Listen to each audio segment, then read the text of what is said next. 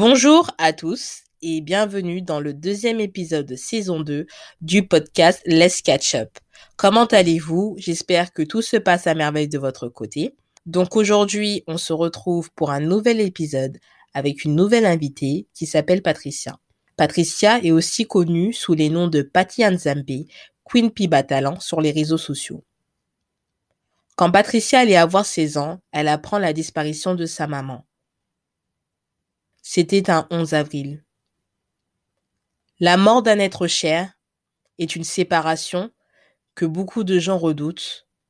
Peu de gens osent en parler, car ça fait mal, ça blesse, ça déchire le cœur.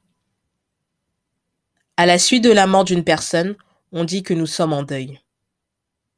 Mais qu'est-ce que c'est le deuil? Le deuil se manifeste par des signes extérieurs comme les vêtements noirs, et décrit une douleur, une tristesse, un chagrin intense. Personnellement, je pense que le deuil est plus profond que cela, et on ne peut le définir en quelques mots par des adjectifs comme je viens de le faire. C'est pourquoi il était important pour moi de vous partager le témoignage et l'histoire de Patricia face au deuil, afin de libérer la parole vis-à-vis d'un sujet qui est encore au tabou chez beaucoup de personnes. Merci Patricia d'avoir accepté de te confier à cœur ouvert, avec beaucoup de sincérité et de force. J'espère que cet épisode vous aidera à comprendre qu'est-ce que c'est le deuil et aider ceux et celles qui traversent cette étape douloureuse de la vie. Bonne écoute à vous. Bonjour Patricia, comment vas-tu? Bonjour, ça va, merci et vous? Oh oui, ça va, tu peux me tutoyer, t'inquiète. D'accord.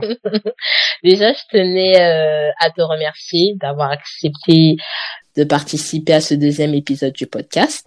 Donc, pour ceux et celles qui ne te connaissent pas, peux-tu te présenter? Alors, euh, ben merci hein, déjà de m'avoir fait euh, l'honneur de pouvoir parler à, à ce podcast pour euh, parler de ce sujet. Moi, mon nom c'est Patricia, donc euh, Patty Anzambe sur sur Facebook, donc pour les intimes, comme je dis, parce que depuis longtemps en fait, je, je prêche hein, sur Facebook et en fait, aujourd'hui, je dirais plus que je suis motivatrice. Hein. Donc, euh, coach de l'éternel, comme j'aime dire. c'est pour encourager les gens, en fait, à rester forts malgré les, les circonstances difficiles de la vie. Donc, c'est ça. Je, j'exploite mon don qui est de fortifier les gens avec la parole de Dieu, bien sûr. Voilà. D'accord. Donc, euh, aujourd'hui, nous allons discuter sur un sujet que beaucoup de personnes n'osent pas en parler, dont moi. Un sujet encore tabou dans beaucoup de communautés Beaucoup de gens redoutent cette étape de la vie, c'est celle du deuil. Donc, euh, à quel âge avais-tu quand tu as perdu ta maman? Euh, J'allais avoir 16 ans. Et elle, euh, elle allait avoir, il me semble, 34 ans. 34 ans. Ok. Elle est décédée très très jeune. Et c'était c'était où? C'était donc à, à Toulouse, en France, sud de la France. D'accord, donc tu vivais en France avant Ouais, avant d'habiter à Londres, j'étais en France, ouais. D'accord. Bon, est-ce que tu peux nous raconter comment ça s'est passé dans le sens qui te l'a annoncé? Alors déjà la veille, j'étais partie à l'hôpital parce qu'elle était vraiment dans des conditions très critiques. Donc la veille, mon oncle nous avait amené euh, à l'hôpital. Il m'avait amené à l'hôpital, donc je l'ai vue, mais pour moi, elle était déjà inerte en fait, comme si elle était sans vie. Euh... J'ai vu un cadavre. Hein. Pour moi, c'était vraiment un cadavre elle avait une couche, elle était très amaigrie, donc euh, d'habitude elle avait euh, un fil hein, d'oxygène quoi pour l'aider à respirer, mais ce jour-là elle avait même pas le fil, euh, elle était sur le lit KO, donc pour moi elle était déjà comme si elle était sans vie en fait. Donc c'est comme si je l'avais vue déjà morte quoi. Mais le lendemain donc je suis partie à l'école normale et tout, et le surveillant rentre dans la classe. Oh Madame Koubati va vous aider rentrer chez vous. Là, j'ai compris que forcément, il s'agit de ma mère, vu l'état dans lequel elle était hier, en fait, la veille. Et euh, ouais, quand je suis rentrée chez moi, donc euh, j'ai vu, euh, voilà quoi, son, son, son copain de l'époque, donc il était là et euh, voilà quoi, c'était sad quoi, c'était triste. Je suis partie dans la chambre et puis euh, voilà quoi, je pleurais en fait. Donc celui qui me l'a annoncé, c'était, il y avait un pré-annoncement déjà la veille en fait, et celui qui me l'a annoncé, c'était le surveillant en fait quoi. Hein? Donc c'est comme ça que ça s'est passé. D'accord. Et euh, en tant qu'aînée, t'es-tu sentie obligée de rester forte et digne pour tes frères et sœurs? Ouais, ça c'est obligé. Hein. Parce que quand on est aîné, déjà, les, parents africains, ils te répètent que, voilà, c'est toi la tête, euh, tu vois, tu dois montrer l'exemple. Euh. donc, ils te forment assez bien pour rester fort, pour être fort, en fin de compte. Des fois, ils ont même pas besoin de le dire, mais c'est juste la façon dont ils vont te traiter. Tu vas comprendre que, voilà, tu as une grande responsabilité derrière toi. Euh, moi, ma mère m'avait déjà beaucoup parlé, hein, donc elle savait qu'elle allait mourir, donc elle m'avait pris un soir, il y avait que elle et moi en fait. Donc en fait, tout ce qui se passe, c'est-à-dire qu'ils te, ils te, ils te mettent à ta place. C'est toi la grande sœur, c'est toi le grand frère, donc euh, voilà. Euh, elle m'avait annoncé déjà qu'elle allait mourir, ce qu'elle souhaitait après sa mort et tout et tout. Hein, elle m'avait préparé, donc euh, ouais, moi, moi j'étais assez au courant quoi, donc j'étais assez blindé quoi, mais d'avoir vu ma mère, la, la, façon dont elle a été, comment comment dire, elle a, elle a été forte durant toute sa vie ça, ça m'a aussi forgé en fait un caractère, vouloir ou pas en fait. Donc, euh, je peux pas dire que j'ai pleuré vraiment, euh, que genre j'ai pas pleuré, j'ai quand même pleuré puisque je sais qu'elle est morte, mais la mort de ma mère, je l'ai réalisée bien plus tard. Et euh, ouais, en fait, là où j'ai réalisé que les choses allaient être différentes, c'est le jour où euh, je suis partie donc chez l'oncle de ma mère. Euh, c'était, je pense, peut-être un jour après. On est tous partis donc chez l'oncle de ma mère. C'est là-bas en fait qu'a eu lieu euh, le deuil, euh, je, le deuil, matanga. Donc, euh, tu vois, le rassemblement où toute la famille vient, vous pleurez ensemble, quoi. Oui. Donc, c'était chez l'oncle de ma mère. Et euh, vu que ah c'était le jour J en fait, parce que moi on m'a annoncé, dès qu'on m'a annoncé, je suis rentrée à la maison et ensuite boum, je suis partie chez l'oncle de ma mère. Arrivé là, mes sœurs elles n'étaient pas là. En fait, il y avait quelques personnes et tout, mes sœurs elles n'étaient pas là.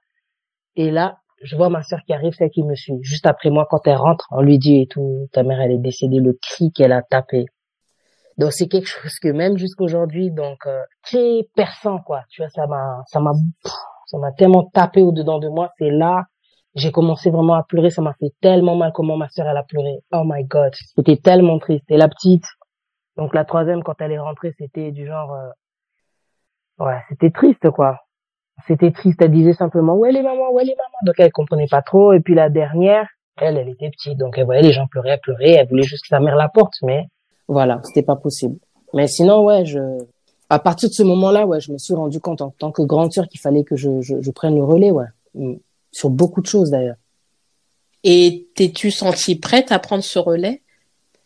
Euh, Je croyais que j'étais capable. je croyais que j'étais capable, mais la réalité m'a, comment dire, euh, m'a vite rattrapée, hein, tout simplement. Hein. Il y avait pas mal de choses qui se sont passées durant euh, notre adolescence.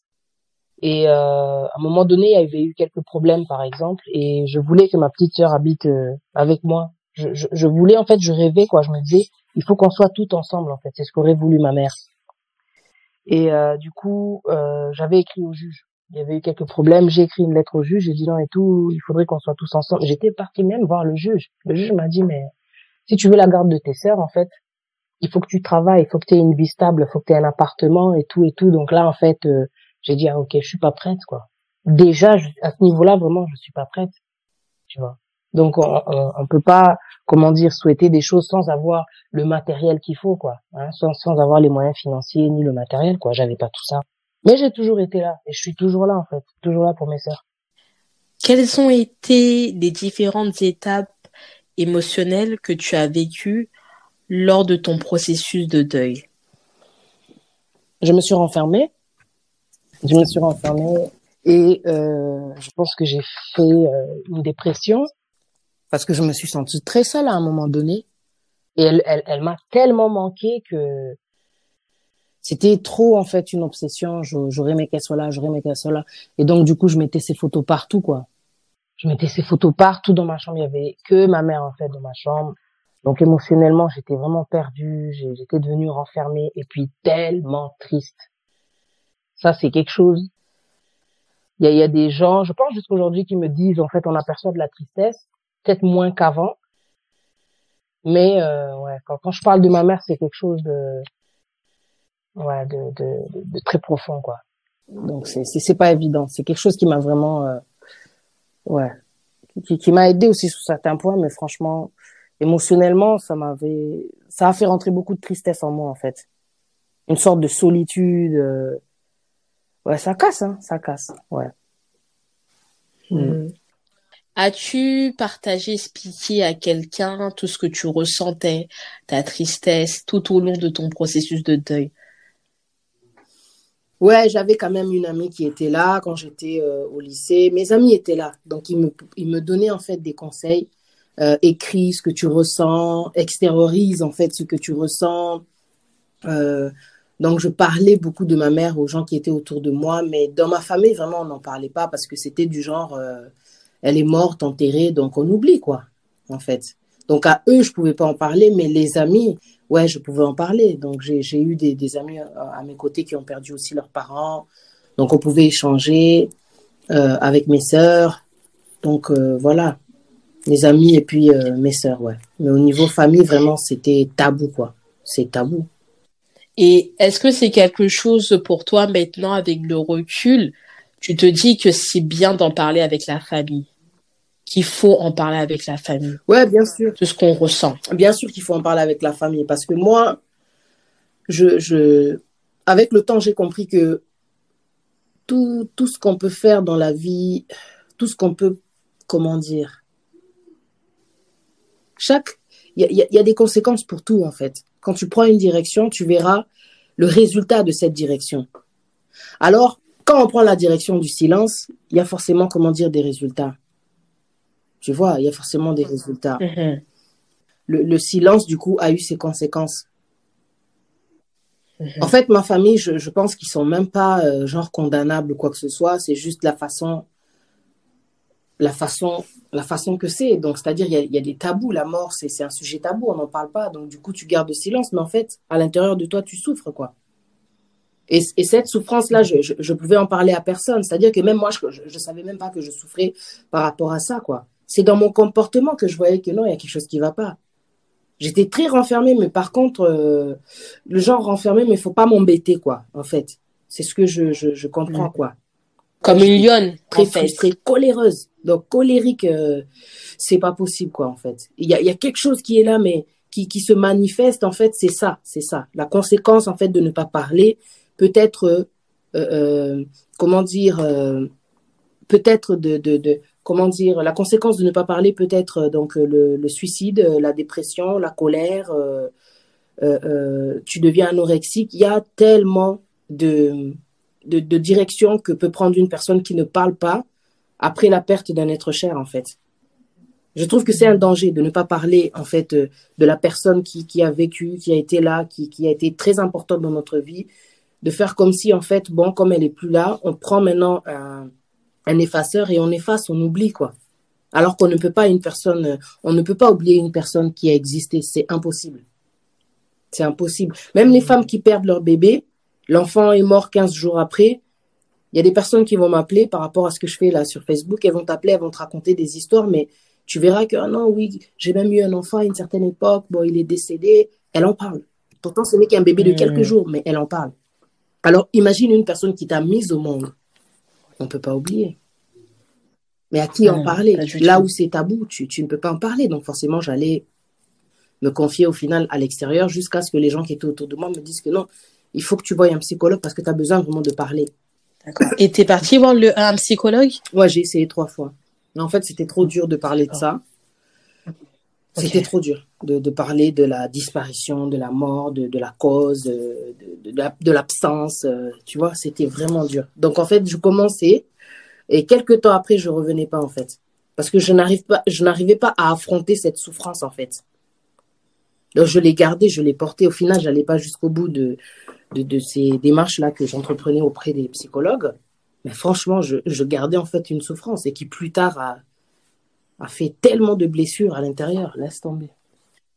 Et le fait quand on t'a conseillé de voir un psychologue, comment en fait t'as as reçu cette information dans le sens que tu sais, dans beaucoup de communautés, voir un psychologue, c'est mal vu.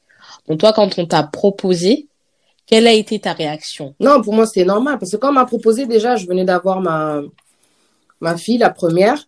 Et j'étais, comment dire, dans un foyer, donc c'est un centre maternel. Donc, euh, déjà, le cadre était différent. Je n'étais pas, comment dire, dans la famille africaine. J'étais avec des blancs. Donc, pour eux, c'est mm -hmm. tout à fait normal, en fait. Quand ça ne va pas, tu dois parler. Peut-être que tu n'arrives pas à te confier aux gens qu'il y a à ton cercle, quoi, en fait. Alors, ils vont te proposer d'aller parler à un psychologue. Pour eux, c'est normal dans leur culture. Mmh. -hmm. Pour eux, c'est normal. Oui. Donc, moi, j'y suis allée, j'ai essayé, mais... Euh, Après, je vois que ouf, ça fait trop mal quand je parle. J'arrête pas de pleurer. Je... Non, j'y arrive pas, en fait. Et jusqu'à aujourd'hui, c'est quelque chose que non, t'es plus allé chez le psy? Non, j'ai rencontré Dieu entre temps. Mm. ah, gloire à Dieu. En fait, euh, aujourd'hui, quand je parle, j'ai une sorte de paix, franchement. Euh, avant, quand je parlais de ma mère, je pouvais pas parler d'elle sans pleurer. Et aujourd'hui, franchement, je raconte cette histoire. Même moi, je me dis Seigneur, merci parce que j'ai été guérie, quoi.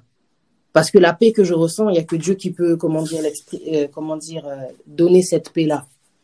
Hein. Donc, non, franchement, aujourd'hui, quand j'en parle, je me, sens, je me sens forte, en fait. Et puis, ça fait très longtemps aussi. Ça fait très, très longtemps, plus de 30 ans. Tu sais, Patricia, quand on parle de deuil, parfois, on se dit qu'une personne endeuillée doit agir d'une telle façon, se comporter d'une telle manière, voire même euh, le deuil ne doit pas se finir trop vite, tu vois. Quel est ton avis par rapport à ça, à cela? Je dis ça parce que, par exemple, tu sais que hum, quand Didier Arafat est décédé, il avait une il avait une copine et quand sa copine bon elle a commencé à continuer tu vois à vivre donc à faire ses business elle a eu beaucoup de critiques par rapport à ça. Les gens disaient mais non tu es endeuillé faut pas faire ça faut pas faire ci. Et c'est souvent des choses qu'on entend dans beaucoup de communautés dont la communauté mmh. congolaise. Quel est ton avis par rapport à ce point? Mon avis par rapport à, à ça, je pense que les gens sont trop aussi émotifs. Mhm. Euh, comme on dit chez nous, sentiment. C'est-à-dire que, tu vois, par exemple, le cas de DJ Arafat, les gens ont, oh my god, même moi, DJ Arafat m'a fait pleurer. Ah, J'y crois pas jusqu'à aujourd'hui, hein, personnellement. Je me dis, non, c'est trop bizarre. je dis la vérité, ça fait trop bizarre. Je me dis, non. Lui, il est parti. Genre, confinement, les lives, il était pas là. Bizarre. Bizarre. C'est très bizarre. Tu vois? Donc, comme c'est quelqu'un, en fait, qui était tellement aimé, tellement apprécié, c'était un leader, quoi, dans sa communauté. Et ce qui fait que, c'est-à-dire que ils veulent pas tourner la page. Il faut que tu sois là. Ça, c'est la mentalité congolaise. C'est comme si, en fait, euh, mentalité congolaise, mentalité africaine. Ils veulent, en fait, que tu sois toujours au même point. On ne veut pas, en fait, évoluer. C'est ça le problème aussi chez nous. C'est la vie. C'est-à-dire que une fois que le chapitre là s'arrête, il est mort. Même dans la Bible, il est dit, il faut que la veuve, comment dire, continue sa vie. Elle a le droit, comment dire, de se remarier. C'est la vie, il faut qu'elle fasse. En plus, elle est super jeune. Elle est super jeune, donc elle a encore de l'avenir devant elle. Ils vont pas lui demander de rester veuve à vie. C'est trop triste de porter ça toute sa vie en tant que jeune. Come on. C'est injuste. C'est pas, c'est pas, je, je trouve que c'est pas juste de demander à une personne jeune comme ça de, de ne pas faire sa vie. C'est comme si en fait elle leur disait quelque part à travers le fait de vouloir tourner la page, de partir, parce que c'est logique, de, de partir sur un autre chapitre. C'est comme si en fait elle leur disait j'ai zappé Arafat, c'est fini, il est mort. C'est pas ça qu'elle vous dit. Mm-hmm. C'est pas un homme qu'elle va oublier puisqu'elle a un enfant avec lui. C'est juste que c'est les choses de la vie. C'est this is the way it is, tu vois. C'est comme ça que la vie elle est.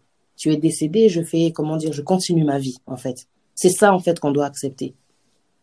Donc, quand ils disent, oh, pas trop vite ou quoi que ce soit, c'est quand la personne, elle est prête. When she's ready, then, voilà, quoi, she can, et elle peut continuer à vivre, quoi. C'est tout, quoi. C'est la vie, il faut juste accepter, hein. Il hmm. faut juste accepter. Les gens, ils sont toujours là à critiquer, mais vous ne savez pas ce qu'elle vit dans le privé. Exact. On n'en sait rien, quoi. Exact. Je voulais revenir euh, sur ton processus de deuil. Comment s'est passée ta construction après cette épreuve que tu as vécue et comment as-tu réussi à avancer et à continuer à vivre? Ma construction, il euh, n'y a pas eu de construction tout de suite. Je pense qu'il y a eu une sorte de destruction. Parce que déjà, je gardais quelque chose qui me blessait en fin de compte. Et pour étouffer cela, pour essayer d'échapper à ce que je pouvais ressentir comme solitude depuis la mort de ma mère, je me suis euh, dirigée vers euh, l'être humain. J'étais tellement en manque d'affection que je me suis dit, OK, parce qu'en fait, on fait tout ça. Hein. Ça va pas, donc euh, vas-y, je vais me trouver quelqu'un et tout, je vais me mettre dans une relation. Mais en fait, tu es tellement détruite que la relation, même, tu peux même pas la construire, quoi. Ça n'a pas de sens. Mm-hmm. Donc, euh, j'ai fait ça pendant un temps, quoi. J'étais blessée, il fallait que je prenne des décisions. Je rencontre quelqu'un, ça ne va pas, je suis tellement détruite, ce qu'il fait, ça me détruit. Donc, c'était comme ça, c'était comme ça, jusqu'au jour où Dieu il m'a ramassé. Hein. Il a dit, c'est bon, là, stop. Il m'a mis face à mes douleurs, face à mes blessures et face à mon identité. Et petit à petit, il m'a fait comprendre que j'étais en colère, en fait, contre la mort, enfin, du fait que ma mère était décédée. La reconstruction s'est faite ici, euh, à Londres. Là où, euh, comment dire, je suis rentrée dans la profondeur. Hein, D'accord. Au niveau spirituel. Donc, euh, j'ai beaucoup lu la Bible. Et, Dieu m'a vraiment aidé. Dieu m'a vraiment fortifié. Dieu m'a vraiment fortifié. Je, ne sais pas comment expliquer ça, mais tout ce que je peux dire, c'est que je lisais beaucoup la Bible et que je priais beaucoup. Même la nuit, je me réveillais, je priais euh, profondeur. Je suis rentrée dans des jeûnes et prières, donc tellement long, c'est-à-dire que avec Dieu, quoi, c'est possible, quoi. Parce que c'est, c'est, c'est la mort, c'est quelque chose qui tape dans l'âme, quoi. Et Dieu, il est esprit, et il y a que lui qui peut venir et te guérir vraiment de ce qui est à l'intérieur. Et c'est ça, en fait, que Dieu, il a fait. Aujourd'hui, c'est, moi, je, pense que la guérison, c'est tout un processus qui peut durer aussi toute une vie parce que la guérison, c'est aussi quelque part un changement. Mm-hmm. Et le changement dure toute une vie. Donc, pour être consolé, oui, ça peut prendre du temps, quoi. Ça peut prendre du temps, mais je sais qu'aujourd'hui, je suis plus forte qu'hier, je suis plus forte qu'il y a dix ans. Hein, c'est pour ça que je peux en parler, euh, voilà, librement, mais la guérison continue.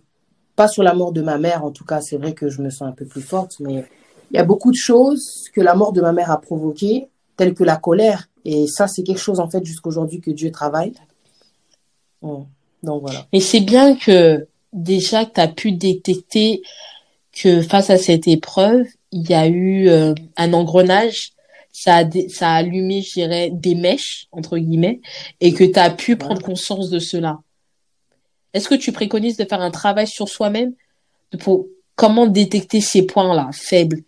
Comment tu as pu réussir en fait à te dire que ok c'est ça qui ne va pas, c'est ça qui ne va pas, et je dois, euh, tu vois, je, je dois travailler là-dessus. Est-ce que c'est les gens qui t'ont dit que non, t'as un problème, par exemple, de la colère ou comment ça s'est passé?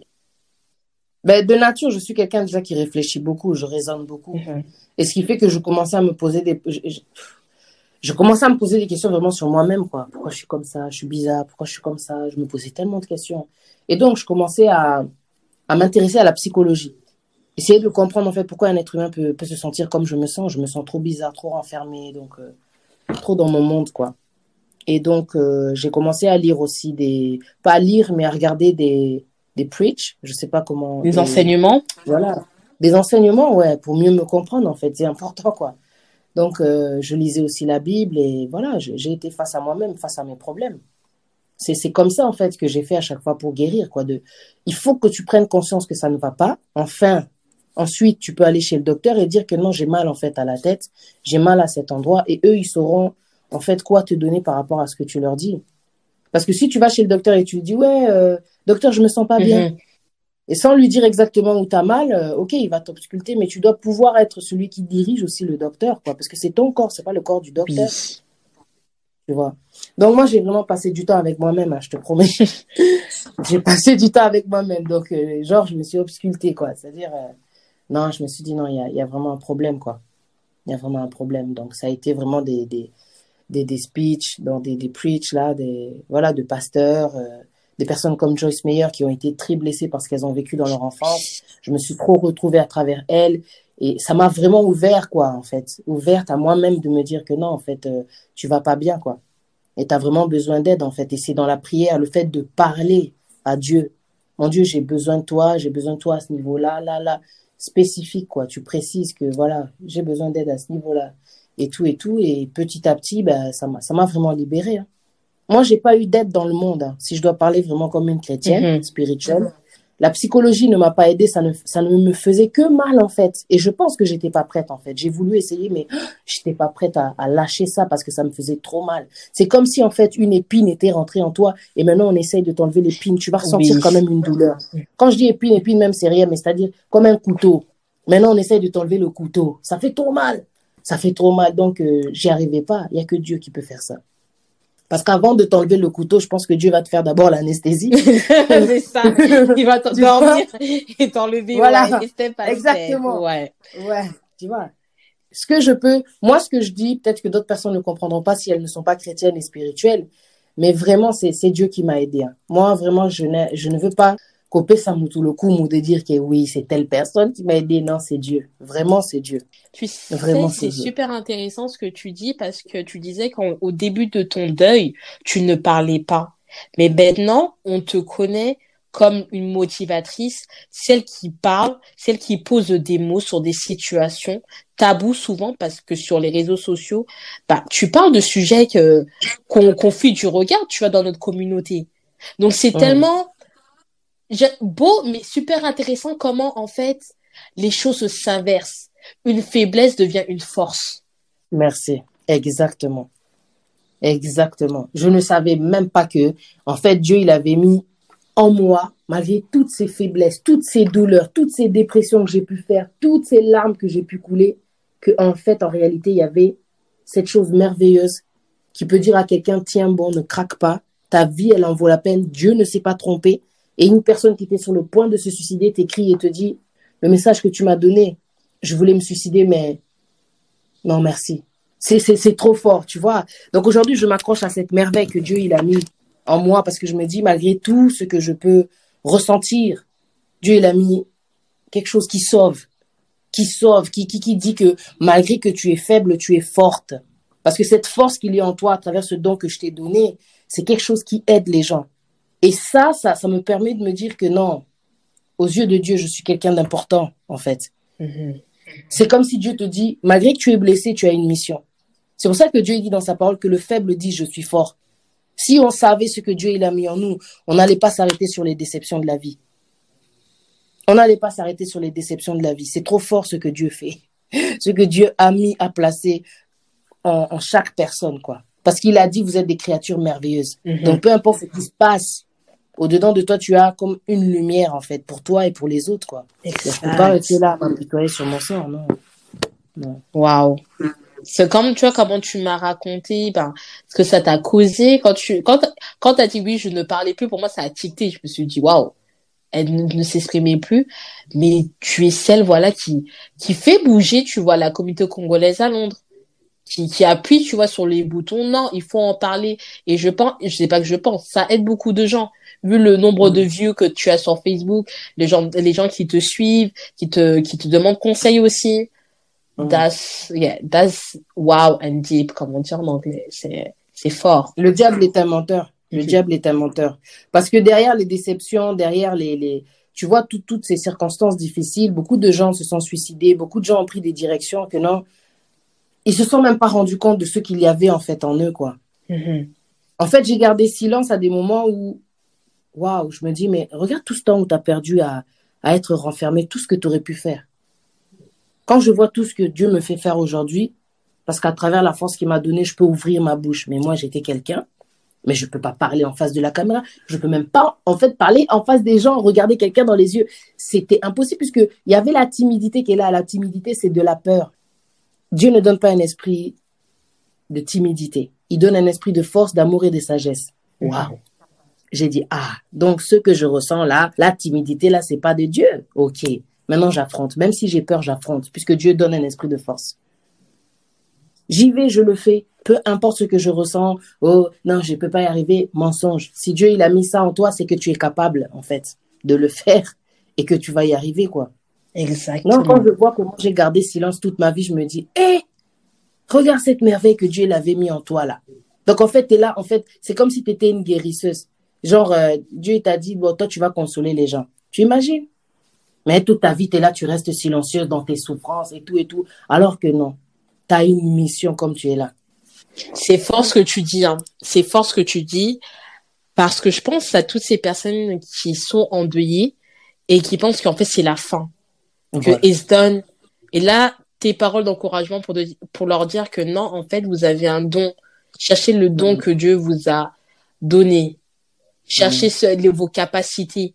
Parce que votre histoire peut aider comme l'histoire de Just Meyer t'a aidé. Ton histoire aussi va aider. Exactement. Tu vois. J'ai l'impression que cette épreuve de la vie a changé ta vision de la vie et de la mort. Est-ce que est-ce que c'est vrai? Est-ce que c'est le cas? Ouais, ouais, ouais, forcément. Parce que tu sais, quand les, les, les parents quand, tu perds ta mère ou tu perds ton père, et la façon dont tu vois la vie, c'est complètement différent. Tes yeux s'ouvrent. Parce qu'en fait, quand tu es un enfant, tu es centré sur tes parents, ta petite vie là, d'enfant, tout ça. Mais là, quand la mère n'est plus là, tu regardes le monde différemment. Franchement, tu regardes le monde différemment. Mais en ce qui concerne la mort, c'est Dieu qui m'a fait comprendre en fait ce que c'était que la mort, quoi. Parce que l'être humain, je pense que les Congolais, enfin, dans notre communauté, on n'en parle pas. C'est peut-être parce qu'on ne sait pas ce que c'est. Et puis ça fait peur, et puis ça fait mal. Hein. Mais la mort, c'est vraiment quelqu'un qui dort, quoi. Il s'endort. Là, les personnes qui sont mortes dorment. Elles se réveilleront pour le jour du jugement, quoi, en fait. C'est ce que nous dit, comment dire, la parole de Dieu. Mm-hmm. Ouais. C'est très dur parce qu'une fois que la personne meurt, elle n'est plus là, tu la vois plus. Mais ce qui devrait nous soulager, c'est-à-dire que avec les souffrances qu'il y a sur la terre, on doit se dire ah, au moins maintenant elle se repose quoi. Elle se repose, la personne se repose. Ça fait mal, on la voit plus, mais au moins on a les souvenirs. On a tous ces bons moments, c'est à ça qu'il faut penser quoi. mais oui, j'ai une autre version de la vie et, et de la mort aussi quoi. D'accord. Ah ouais. Et maintenant, tu es maman. Est-ce que ça a aussi changé euh, ta vision et ton expérience sur la maternité? Bon, euh, quand ma mère est décédée, j'étais quand même une enfant, hein, une adolescente. Mhm. Donc pour dire la vérité, je pense que j'ai pas fini de grandir. Ok. Parce que je pense que c'est la mère qui fait grandir l'enfant, qui l'aide à devenir femme. Et ma mère est partie au moment où j'étais adolescente. Donc même quand je suis devenue mère, euh, j'avais pas conscience de ce que c'était qu'un enfant en fait. C'est du travail euh, chaque jour, chaque jour. Et je me disais à chaque fois, oh là là, si elle était là, elle m'aurait aidé. C'est très dur, c'est très très dur. Hein. Vraiment, euh, c'est chaque jour. Même là aujourd'hui, ils sont grands et tout, mais c'est du boulot. Hein. Moi, je sais que j'étais renfermée hein, quand j'ai eu ma première fille, donc euh, ça a été dur aussi pour elle. J'avais pas forcément le comportement qu'il fallait. C'est quand j'ai rencontré Dieu, Dieu m'a mis face en fait à mes faiblesses, à mes défauts, à ces côtés-là qui, qui, qui n'aident pas en fait les enfants et que je travaille jusqu'aujourd'hui.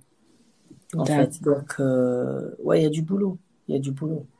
Et est-ce que tu as parlé en fait à des enfants, que tu dis qu'ils sont un peu grands, de ce mm. que tu as vécu, te dire bah ok, ben à tel âge, oui. Voilà ce qui s'est passé. Ah, ok, great. Et comment ah, ça se passe? Ça, c'est important.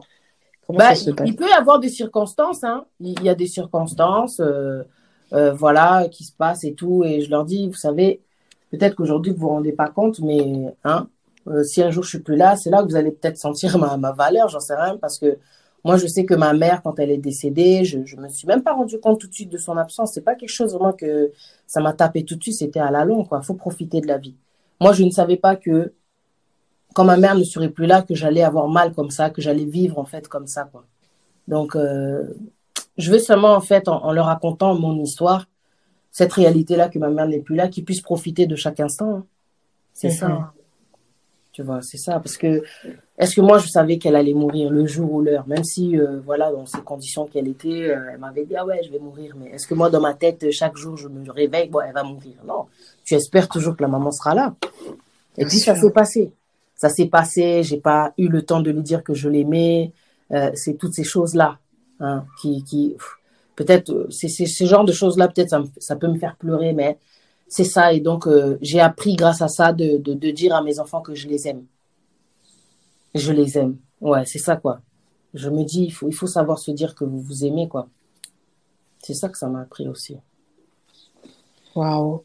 Et est-ce que tu en parles avec tes sœurs, tes frères et sœurs de ce que vous avez vécu, de votre ressenti, du, de vos différents processus de deuil? On en parle et euh, on en parle. Des fois, on rit aussi. Euh, voilà, des, moments. Enfin, moi, vu que moi, j'étais là, je suis la plus grande, donc j'ai quand même des souvenirs avec elle. Euh, ouais, on en parle. Ça fait du bien. Il y a des gens aussi qui la connaissaient, qui nous en parlent. Mais entre sœurs, ouais, ouais, ouais. C'est peut-être la dernière. Hein, c'est pas facile pour elle. Elle peut pas en parler puisqu'elle était trop petite. L'avant-dernière, elle a peut-être vaguement des souvenirs. Mais avec la, la, la, avec celle qui me suit, oui, on en parle. Et ce qui est génial, c'est qu'elle a fait un livre, en fait. Celle qui me suit, elle a fait un livre. Et donc, du coup, dans ce livre, on a vraiment vu son côté à elle. Après la mort de maman, comment est-ce qu'elle a vécu ça? C'était horrible, en fait. Et je pleurais. Elle avait fait euh, lunchbook. On appelle ça book lunch ou lunchbook. Oui. L'inauguration du livre, quoi, la présentation du livre. Et là, je vois vraiment la douleur de ma sœur. Moi, j'avais entendu que le pleur de ma sœur. Je t'ai dit dans le jour de la mort de ma mère. Je n'ai entendu que le pleur de ma sœur. Mais maintenant, j'ai vu la souffrance, les séquelles. Nana. Donc, ça m'a fait tellement mal parce que je me suis dit, purée, j'étais pas là. Ça, ça m'a fait mal. Quand j'ai entendu ma sœur lire toutes ces parties où, euh, où ça a été très dur. En plus, là où elle était, c'était pas forcément, comment dire, euh, on ne pouvait pas forcément s'asseoir pour parler, tout ça, nanana. Ça m'a fait mal en tant que grande sœur de voir que, hé, elle a souffert comme ça. J'étais pas là parce qu'en tant que grande sœur, on, se dit qu'on a un devoir, c'est de les protéger. Mais les circonstances ont fait qu'on ne pouvait même pas être ensemble, en fait, parce qu'on a été séparés après la mort de ma mère. Chacun était de son côté, en fait. Donc, le jour où elle a, elle a lu euh, tous ces passages-là dans le, lors de l'inauguration, je, je faisais que pleurer, en fait. Ça m'a fait tellement mal. Dieu merci, c'est le passé. Mais bon, moi, j'ai appris ça, en fait. En tant que grande sœur, j'ai dit, mince, ça a été dur. Dieu merci, aujourd'hui, c'est plus comme ça. Bon, elle, ne souffre plus autant, quoi. Donc ça va, quoi. Mais ça m'a fait mal, ouais. Tu sais, dans tout ce que tu me, tu nous racontes, Patricia, je, encore une fois, je vois qu'il est important qu'on en parle. Il faut en parler dans nos communautés. Mm. Et directement, je pense à nos parents, même à nos tontons, tout le monde en fait, qui passe par cette épreuve de pouvoir leur donner cet espace d'en parler. Tu sais pourquoi je te dis ça? C'est mon père, il a perdu son père, ça fait huit ans. Mais jusqu'à aujourd'hui, fois tu vois, on est à la cuisine, on discute. Et euh, à un moment, il fait Ah, c'est mon père, il me manque. Mon père, il est vieux, tu vois. Tu vois, des trucs comme ça, je me dis, mais j'étais jeune quand il a perdu. Hein. Mm. Et là, je me dis, mais si j'étais, j'avais l'âge que j'ai maintenant, j'aurais posé des questions. Parle, parle-moi. Mm. Qu'est-ce que tu ressens? Sors. Parce que même pleurer devant ses enfants, c'est pour certains parents, c'est pas possible. Ils vont se cacher. Ils vont chercher à rester forts. Ils vont chercher à montrer que non, non, tu vois. Et tout ça, en fait, ils amassent tellement de stress, de tristesse. Et c'est mauvais. Bien sûr. Ça crée beaucoup. C'est mauvais ça crée beaucoup de stress. Je pense que j'ai été stressée pendant trop longtemps.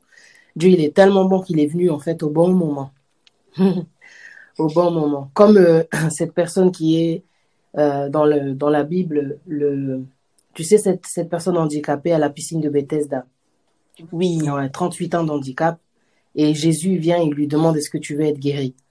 Ok, lève-toi. Ça s'est passé en fait comme ça parce que pendant longtemps, j'ai porté tout ça et je pense que c'était le moment quand j'ai rencontré la parole, ah là là, ça m'a fait du bien, quoi. Ça me fait du bien jusqu'à aujourd'hui, quoi. Vraiment. Patricia, tu fais beaucoup de live, tu participes à des émissions, tu cherches à édifier et tu édifies surtout la communauté congolaise, même africaine, au sens large. Mhm. Pour toi, comment on peut euh, lever ce voile du tabou sur la mort, sur le deuil dans nos communautés?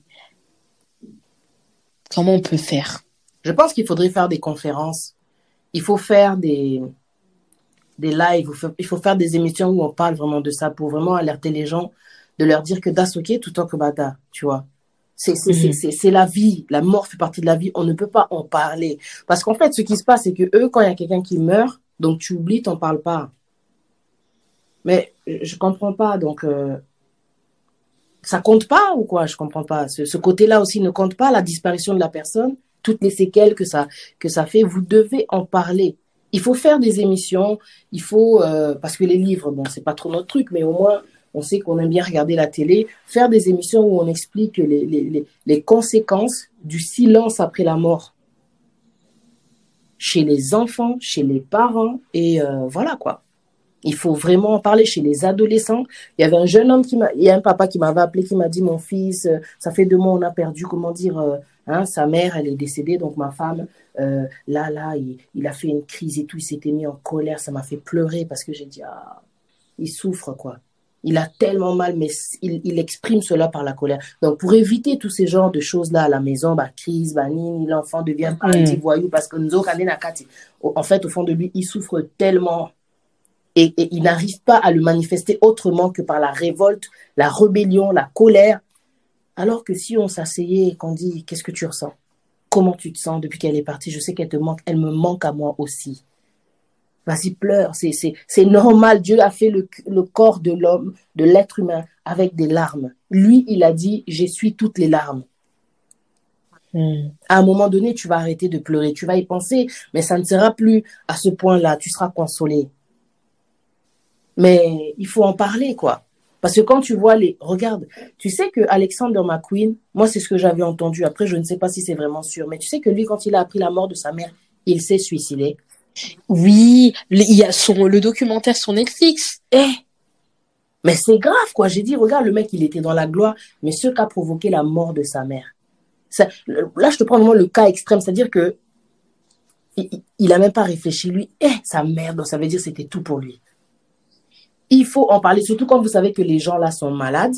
Vous voyez que non, c'est cancer ou bien des maladies qui font que non, la personne en tout cas ne va pas rester longtemps. C'est le moment d'en parler, de préparer la personne. Et après, quand la personne est partie, tu récupères la personne qui a perdu, comment dire, euh, l'être cher. Vous la prenez, comment dire, en charge émotionnellement parce que quand vous laissez ça là dans le silence, ce que ça peut provoquer, oh my God, vous pouvez regretter. Vous pouvez regretter. Heureusement qu'avec Dieu, il n'est jamais trop tard pour attraper quelqu'un. Hmm. Non, tout à fait d'accord.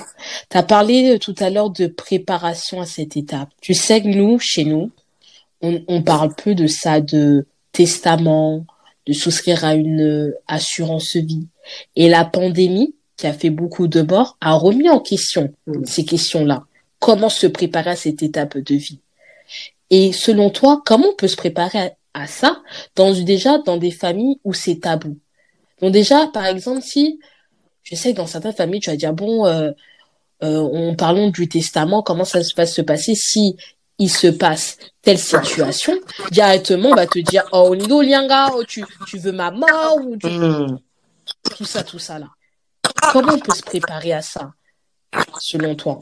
Moi, je pense que déjà, si les gens ne veulent pas dans notre communauté entendre parler de l'assurance vie, euh, il y a eu trop d'informations qui ont circulé par rapport à cela que assurance vie est au Bendaliwa. Donc tu attires la mort. Oui. Notre assurance en tant que chrétien, c'est Jésus. Je n'en disconviens pas. Mais en fait, l'assurance vie, elle te permet quand même d'avoir euh, une certaine euh, stabilité financière après la mort de la, de la personne. Parce que la, la personne a travaillé, voilà quoi. Elle a payé cette assurance-là justement chaque mois pour permettre aux enfants, au cas où lui ou elle décède pour avoir, comment dire, l'héritage, pour que les enfants puissent avoir de, de, l'argent après, comment dire, sa mort, quoi. Je pense que, en fait, il y a de la peur, parce que pourquoi tu vas aller remplir un papier et ça va appeler la mort? Vous avez accepté Jésus-Christ comme Seigneur et Sauveur. Il est là pour vous sauver. Mais en fait, l'assurance vie, c'est juste une garantie qu'après ma mort, je sais qu'ils auront quelque chose. Oui, on laisse nos enfants entre les mains de Dieu, de beauté. Mais tout cet argent que moi j'ai donné, il faut bien que ça aille quelque part tout cet argent que j'ai payé à l'assurance, oui, ça, ça va aller vers eux si, si, si j'accepte de, voilà quoi, de faire cette démarche-là de, de, de l'assurance. Mais je pense que c'est une garantie parce qu'on va se dire la vérité. Je peux avoir travaillé toute ma vie, avoir mis de l'argent de côté. Il y a des familles qui font quoi? Elles pensent même pas aux enfants qui sont restés quand le papa meurt ou bien la maman meurt. Ils vont prendre tous les biens là, ils vont tout bouffer. Si la personne, au moins, elle avait fait assurance vie, assurance vie, l'argent là va aller, comment dire, aux enfants parce que leur nom est sur des papiers. Et la loi, le gouvernement va respecter tout ce qui est sur les papiers. Ils vont pas les donner à Tantine ou bien à Tonton parce que, voilà, vous êtes euh, les frères ou sœurs de la défunte ou du défunt, quoi. Donc, il y a, une sorte de garantie derrière tout ça, en fait. Mais que ça attire la mort, euh, je pense pas que ça attire la mort. Hein. Moi, je connais un, monsieur, euh, il travaille, il a son assurance vie, hein, jusqu'aujourd'hui, il est là et il se porte bien, quoi. C'est dans votre tête, en fait, tout ça, c'est dans leur tête. Donc, si tu penses à la mort, forcément, ça va venir, la mort. Mais si tu sais que non, ils ont assurance vie. Bah, c'est assurance vie. Mais c'est pas, c'est pas assurance mort, hein. C'est pas oh, une assurance pour les obsèques, c'est assurance vie. Ça assure la vie de tes enfants après ta mort. Donc, euh, pourquoi ça va attirer la mort? On est mal renseigné, il y a trop de tabous et puis on a trop peur. Je pense que c'est ça. La peur surtout, beaucoup. On a trop peur. De la peur. Et euh, j'ai une autre question. Par rapport à si, regarde, t'as un proche ou euh, une amie qui est endeuillée, quel support, quelle aide tu peux lui donner? Souvent, les gens sont mal à l'aise, ils savent pas comment se comporter face à de telles situations. D'autres pensent qu'ils en font trop, d'autres pensent qu'ils en font peu. Bon, déjà, il faut demander à la personne si elle a besoin d'aide par rapport à telle et telle chose, qu'elle n'hésite pas. Si elle a besoin de quoi que ce soit, genre, euh, voilà, quoi, je suis là. Mais je pense que ces gens, déjà, dès le départ, ils ont besoin d'être entourés, quoi. Faut pas les laisser seuls. Faut, faut pas les laisser seuls, quoi. Faut pas non plus être à l'excès du genre étouffement. je pense qu'au départ, on a, on a besoin de soutien. C'est pour ça, comme ça se passe chez nous, partout d'ailleurs, quand quelqu'un meurt, euh, tout le monde est là, quoi. Tout le monde est là. Mais après, comme il disait Papa Yemba, Matanga, ezara, comment dire, en fait, pour celui Koufeli, pour celui qui perd, en fait, l'être cher. Parce que vous venez pendant un temps, Matanga et Leki, après, c'est là où la personne, elle se retrouve face à la réalité. J'ai perdu mon mari, j'ai perdu ma femme, tu vois, des choses comme ça. Là, il n'y a plus personne. Et c'est dans ces moments-là, en fait, que des fois, l'église doit intervenir, les amis, ça va, ils passent le week-end. Parce que la personne se retrouve seule elle a forcément besoin, comment dire, de soutien. Il faut qu'elle chill, il faut qu'elle sorte de cette nouvelle vie-là. Elle doit apprendre à vivre avec parce que c'est comme ça, c'est vrai. Mais euh, c'est dans ces moments-là, les gens, ils ont besoin, en fait, euh, de, soutien, quoi. On est là pour les soutenir dès qu'ils perdent quelqu'un. Mais après aussi, faut, faut pas oublier, quoi. Faut, faut essayer de se mettre à sa place. Elle est toute seule. Elle dort toute seule. Elle dormait avec son mari, par exemple. Mais chaque jour, là, maintenant, elle va commencer à dormir toute seule. Ah, ça va, tu vas bien, un petit coup de fil. Faut pas la laisser dans, dans son coin parce que il y a des gens qui ont pris des décisions sur le coup, tellement dépassés par les pleurs, par la tristesse, et ah, je vais pas y arriver. Alors qu'un coup de fil aurait suffi. S'il faut ton coup de fil là, ça lui a sauvé la vie. Mhm. Donc euh, voilà, il faut être là, il faut être présent, moi je pense, pour ces gens-là. Il faut pas trop trop réfléchir. Ah oui, je peux pas lui dire ça. Je... Fais ça moi et tu verras. Mhm. Exact, exact. Bah merci euh, Patricia d'avoir euh, accepté de répondre euh, à mes questions avec beaucoup de bienveillance, d'avoir aussi donné des clés, des conseils qui pourront aider les auditeurs, mais surtout d'avoir accepté de partager ton histoire sur un sujet encore tabou. Il n'y a pas de quoi, en tout cas. Merci beaucoup. Merci beaucoup. Ben, prends soin de toi et on va se retrouver au prochain épisode. Merci beaucoup. Bye.